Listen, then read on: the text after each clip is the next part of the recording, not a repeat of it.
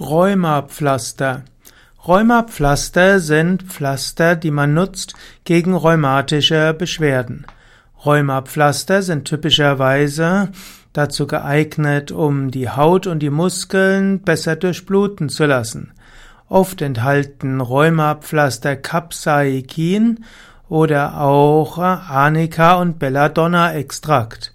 Es gibt darüber hinaus auch schmerzlindernde Rheumapflaster, die Diclofenac oder Salicate haben. Diese wirken eher kühlend. Meistens sind Rheumapflaster wärmend, zum Beispiel gelten auch die ABC-Pflaster als wärmend.